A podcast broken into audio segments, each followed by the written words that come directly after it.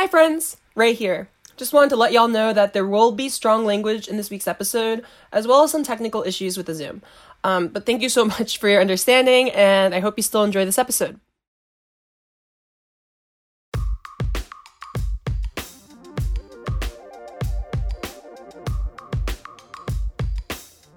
Welcome back to the 2021 Northwestern Senior Directing Podcast, a podcast where the students of the 2021 Northwestern Senior Directing cohort share stories about making films during the pandemic.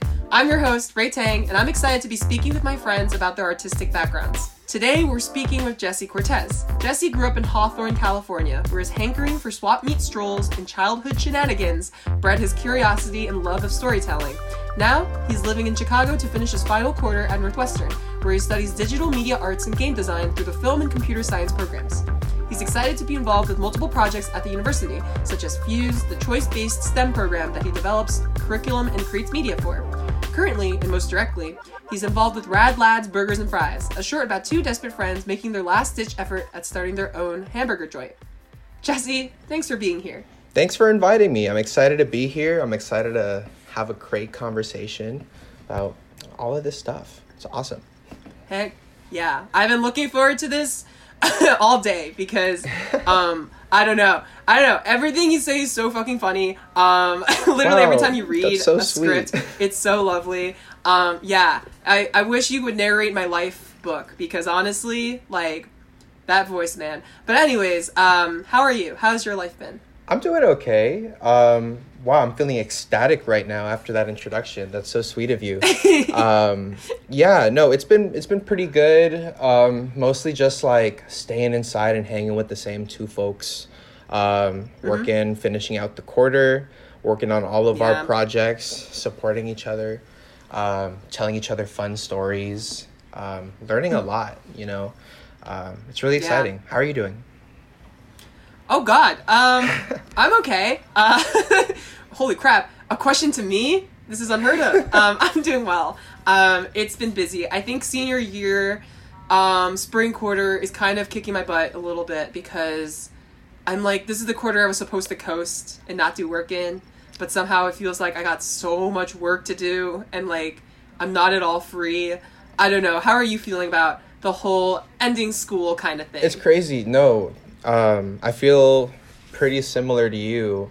I really thought this was going to be the quarter where I was going to chill out. I thought I only Mhm. have one or two classes left to take. We're just going to, you know, quote unquote take them.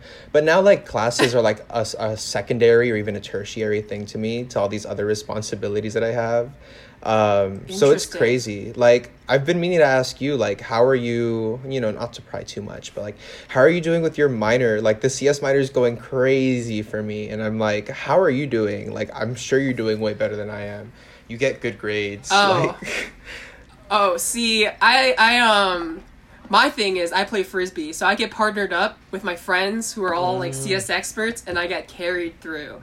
Um which is not great to put on the public forum. I'm not going to lie. On- but I'll be honest. On- my friends are really really smart. I'm taking Right. um, distributed systems right now, just kind of like decentralized APIs and stuff like that. Garbage, Mm-hmm. not garbage. I shouldn't be disrespectful, but um, it's not something that I'm like trying to focus my time on. I'm really trying to finish this minor. Like I'd like to learn it, but just not right now. Right now. Um, so it's it's it's a time for sure.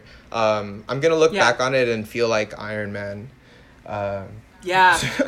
yeah, holy crap. We pulled this all off. Definitely. Um but that's yeah, that's rough. That's um well, good luck. Thank you. I needed that. I, I believe in you. Thank you. I believe in you. You got this.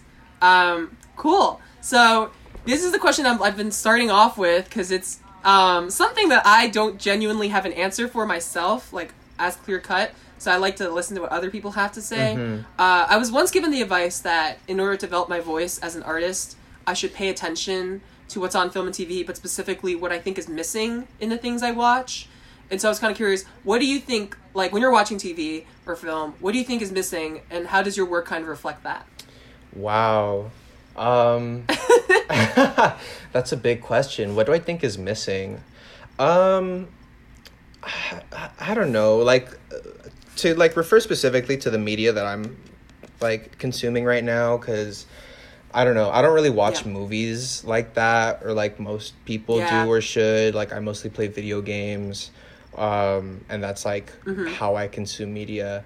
And Yeah. I don't know. I feel like I, I just immediately thought about this like Arnold Schwarzenegger video, and I think that what people are missing is just being ballsy, um, and just like really, and you know that's probably, you know, um, attributed to so many other factors like the bureaucratic factors Yeah. and like what's being put out, but just like seeing stuff that's just so, I don't know, like personal, and by personal, not even like story wise, just like stupid references, things that Mm-hmm. like abstract modes of interaction.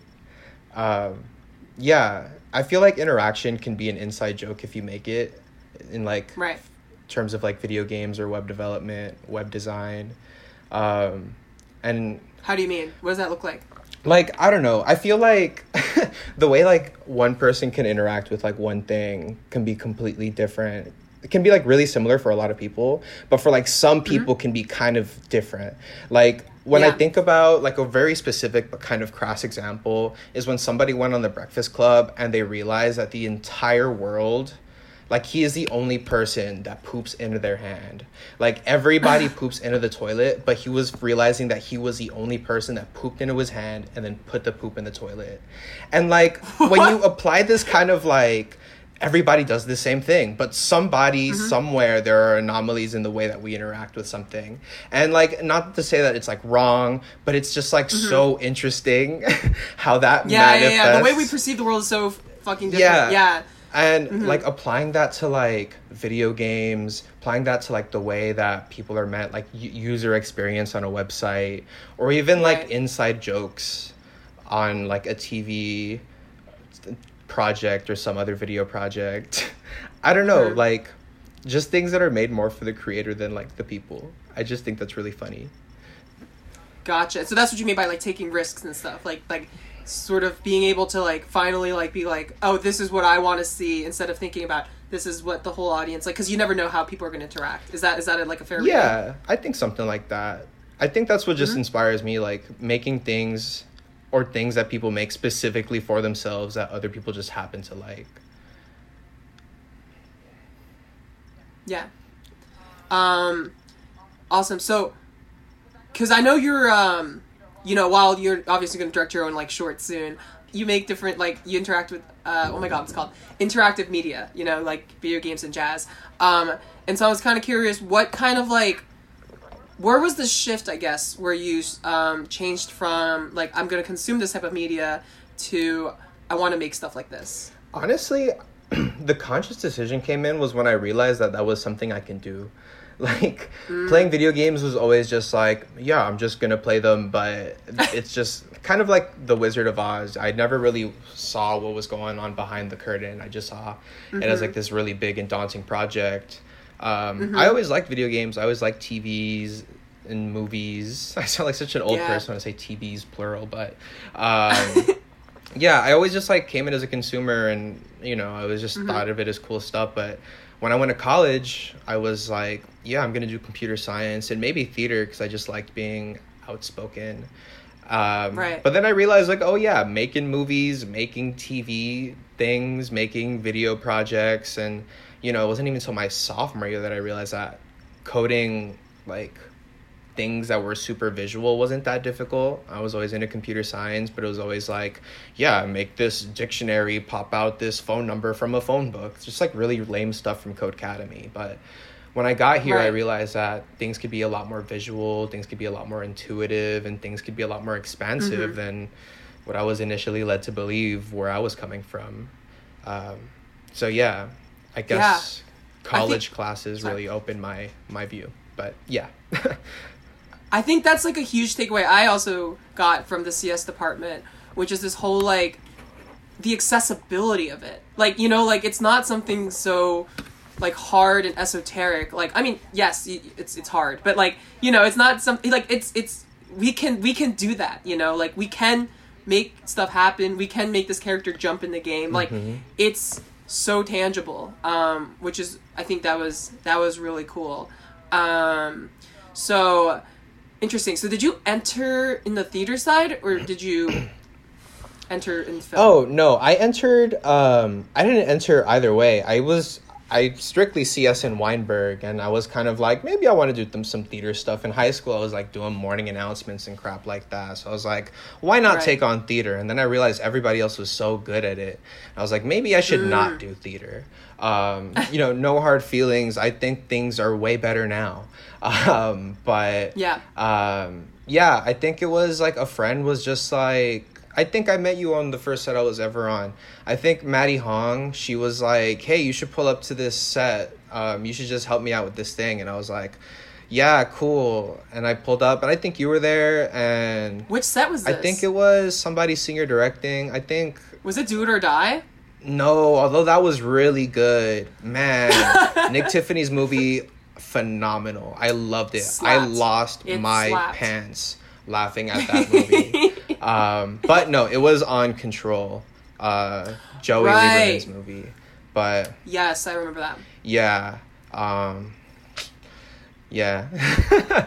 um, but yeah, I think that was the first time I realized that film was a, like, I don't know, just like seeing it happen. I was like, oh, this is pretty fun. I did it a bunch of Yeah. more times, and I was like, oh, this is really fun. And if I feel really cool doing it, and I feel like I'm being productive with myself, and I feel mm-hmm. like it was kind of expansive for me. So I've been doing it since then. I'm not even sure if I'm going to stick with it forever, but I don't know. I just Right. enjoy learning, and I enjoy hands-on learning, and I feel like film is a lot of that, and a lot of community, and I love community. Nah, I got you. It's, I mean, I remember me interacting with you like the first couple times was all through set. Like that was like, and there was a lot of community there. There was a lot of us both kind of figuring out like, oh, this is what film is. Like this is so interesting. Like it's a different world, and I think not like in any other school this would be so like inaccessible. But at Northwestern, you're just like, yeah, hop on a set. Like it's not a big deal. Um, what's something that you wish like you would have known? Like if you could go back in time and tell your like young film student self like oh you should like what would what what would you say Man, it would be to sign up for the cinematography classes and the editing classes and all of that stuff as soon mm-hmm. as humanly possible because I'm mm. sorry to say it but I have to the university is not on your side when it comes to like getting into getting you into the classes you need to on the right Yep. track. It's so it's so bad. Like I'm about to graduate. I took like basic cinematography. I took 380 Right. and I'm like dang. And you know that a bunch of that fault could be added to the pandemic but i shouldn't have been taking 380 as a junior. Um, Yeah. that's really lame. But yeah yeah they it is it is a really tough registry. It's also like you kind of need to know the ins and outs of it. Like you have to like go to your guidance counselor constantly to kind of chat about it. It is it is difficult to get into those especially 380 which is so popular. Like it's it's a tough class. Yeah. Um, shout out callum shout out callum i still have never taken class with him but um he seems lovely he you is know? he's really cool Yeah. Um, and did you have what were some classes that you did enjoy? You know, like that you were able to get into. i enjoyed 380 i went Oh, you got into. 3D. yeah i got into 380 winter the winter before the pandemic hit so um, we didn't even get to have the final screening for that um, but that was the only like film production class that i took. I took a few writing classes but they were kind of hit or miss for me. Um, that yeah. Oh some film like film studying classes watching movies. Um, but yeah no like i really did not take that many film classes. Like those are i think i listed straight up all of the classes i've taken at this school about making movies other than like 190 um, Yeah. but tarkovsky class was cool ooh japanese cinema was cool but all the other rtvf classes i took were just like the interactive digital arts media stuff Right, right, right. um, yeah, the the hidden side of RTVF. Yeah, no, RTVF is really expansive. They got so many Mm-hmm. Classes. I look at any department, they're offering like three or four classes, and I go onto RTVF and it's just like scroll. I'm pretty grateful. Yeah. Yeah, it's it's it's crazy. Just it runs the gamut. Yeah, I do love this major. Um actually interesting they bring up theory stuff. I think that's my biggest regret is not being able to take more theory classes cuz like they were so interesting. I don't know why I was like so like I I only got to take 3, you know, like I wish I wish I took more. That was they were really cool. Yeah. Um, but anyway, oh, No, I'm just corroborating. Like they're really tight. I really wish I was able to take more of them. The the minor really really holds you back. Like RTVF majors like what 12 classes, 8 classes. I don't even know how many you need to take, but I wish I could take so many more. yeah, yeah. It's it's it's just a very interesting program that way. Um, but cool. Let's move on to Rad Lads Burgers and Fries. Woohoo. Um, cool. So, would you mind telling us what your film is about? Yeah, um, Rad Lads Burgers and Fries is about two friends that um, came up on a small sum of money and immediately wasted it all on a trailer that they are now using to try to start a burger stand from. And in the film, their entire goal is to just sell one burger. Hopefully they, hopefully they make it happen. Yes, it is. Oh, so funny, so freaking weird, and I, I mean that in the highest kind of compliment. You know, um, it's just such a strange, lovely film. Where, because I know, like early on, it was you had a completely different idea, and you're able to pivot. Um, would you mind kind of talking about that and sort of what was the inspiration for this film and why you uh, changed your ideas? Yeah, no, this movie is really about being down bad and trying to make it despite that. I think I heard had the first well, the project started out as like a dramedy pilot back in this back in like 2 years ago or something like that. And I wanted to make this Oh, other okay. project for my senior directing called Tin and Pam. Um but you know that was very dependent on it being a non-pandemic world and during the pandemic i was like lying to myself and thinking oh i could make it happen and i realized there was like a quarter left to make it happen and i was like oh i can't make it happen um, Right. Rad Lads is a lot more feasible, and I think it's a lot more fitting for the situation. The production for it is. The production for the movie, or shall I say the pre production for the movie, feels a lot like the plot of the movie. So I'm. Um, it's really cool. I feel like it's kind of, um, you know, not to be too cheesy, but um, it's, it's a little bit of a spiritual process. Uh, um, yeah, it's exciting. Interesting. Spiritual in what way? Um, just kind of like I feel like me well, our ability to make this movie or like whether or not we make this movie is like really parallel to whether or not these two friends are gonna like sell that one burger like it seems like such it seems like the smallest task like one of my favorite things about the movie is that it's like it's a it's 12 13 minutes of just like one minor thing happening like mcdonald's pumps out Yeah. millions of burgers a day and these two guys like Right. from a trailer with the hot plate on like being truant on someone's front lawn can they do one? And you know hopefully i can make that interesting or like hopefully people will be on their edge of their seats as they watch this like really tense moment. But um it, it feels kind of similar for for me to think like well i'm making a school little video project. Why Yeah. is like will i be able to make it happen? It seems like it's not the biggest thing. You read the script and you go this isn't the most like i don't know intense or dramatic or you know poetic story and i don't really care but um i just want it to look cool and i want badass shit to happen I like I I re- that really resonates with me. I think like as a like the the mistakes that a lot of people make when they think about stakes, right? Like about like of a story, like what what the conflict means to all the different characters is they think like oh it's got to be like life changing, it's got to be like somebody died or like the world is ending or like you know Ultron gained sentience. Like it's it's like it doesn't have to be this huge thing. Um, I think that's super like fascinating, but it's also like I know you drew inspiration from oh god I'm gonna forget his name the guy who made uh, Shark Boy and Lava Girl. oh Um, honestly not that deeply i if i can be completely honest i i don't think i've ever seen either of those movies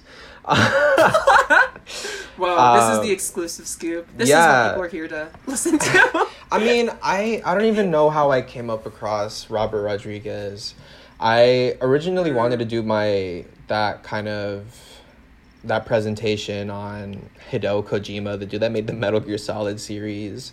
Um, but Mm. I I came across Robert Rodriguez because he was using a lot of like CGI. He was making it really fun, and he was just making the movies like what Shark Boy and Lava Girl. Like his kids wrote like a story or something, like just a bunch of doodles, and he's like, Yeah. I'm gonna make this a movie.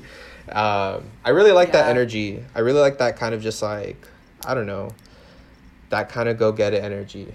People are always asking celebs and Yeah. like artists like how did you make it this big like how what would you suggest you do if you're a starting xyz and they're always just like just do it and i guess robert Yeah. rodriguez just did it um, yeah Yeah, I think um, going back earlier, you were saying about how taking that risk of doing things as true to yourself rather than like sort of expecting what other people, you know, look at it um, and see. Um, how does that kind of like what what part of um, Rad Lads Burgers and Fries? I mean, it's just so you. But anyways, like what part of it do you think, in your opinion, is like um, that kind of like taking a risk for you? Like, what does that look like for you?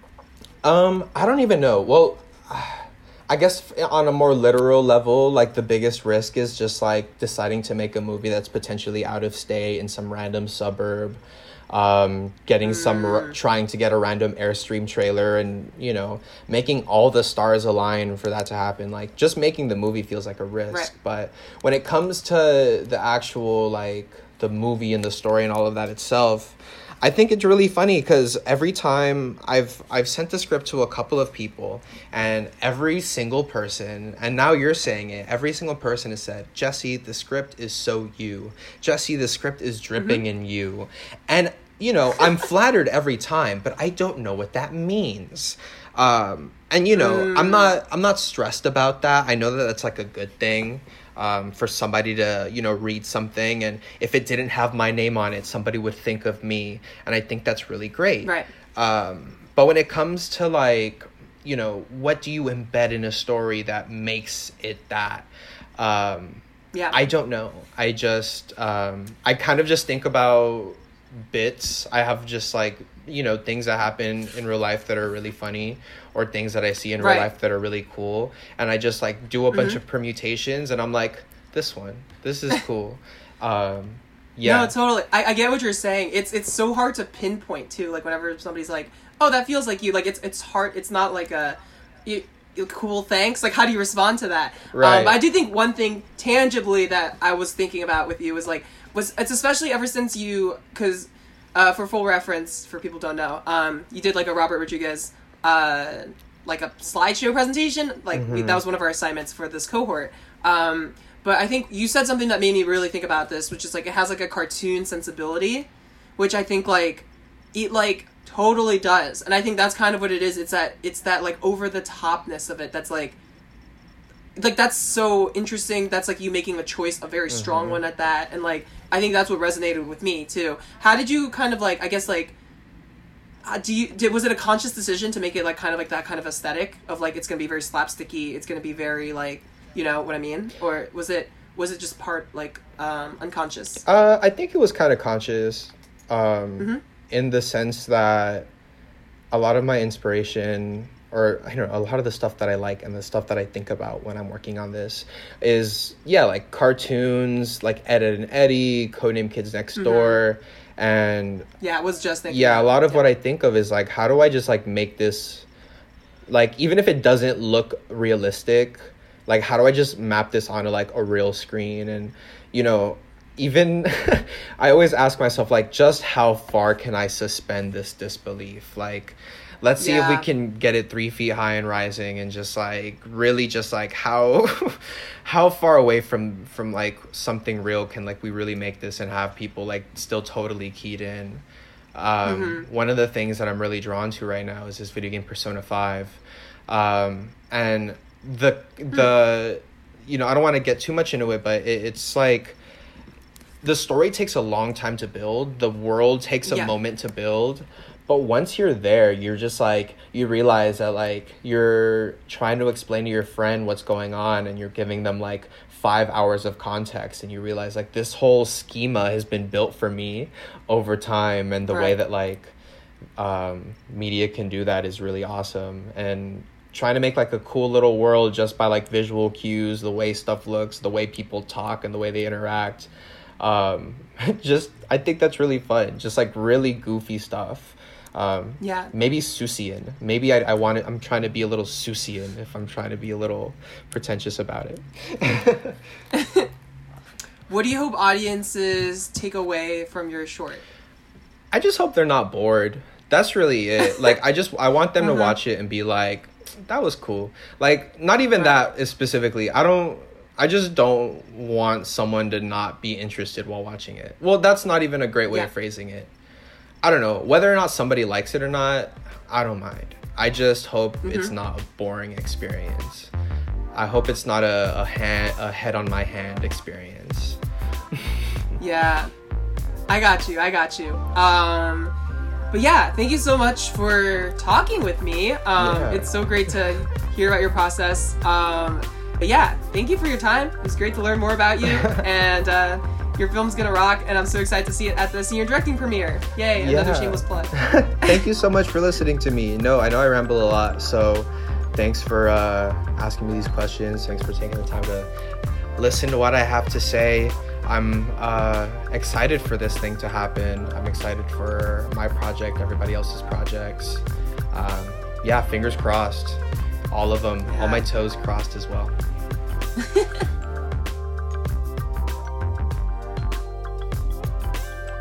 This podcast is hosted, produced, and directed by Ray Tang. Graphics by Delaney McCallum. The music we use for the intro and outro is Chicago by Joe Bagal, which is royalty-free media. And the series is edited by Ray Tang, Jerry Lee, and Suman Yu. Thanks for watching. See you next week.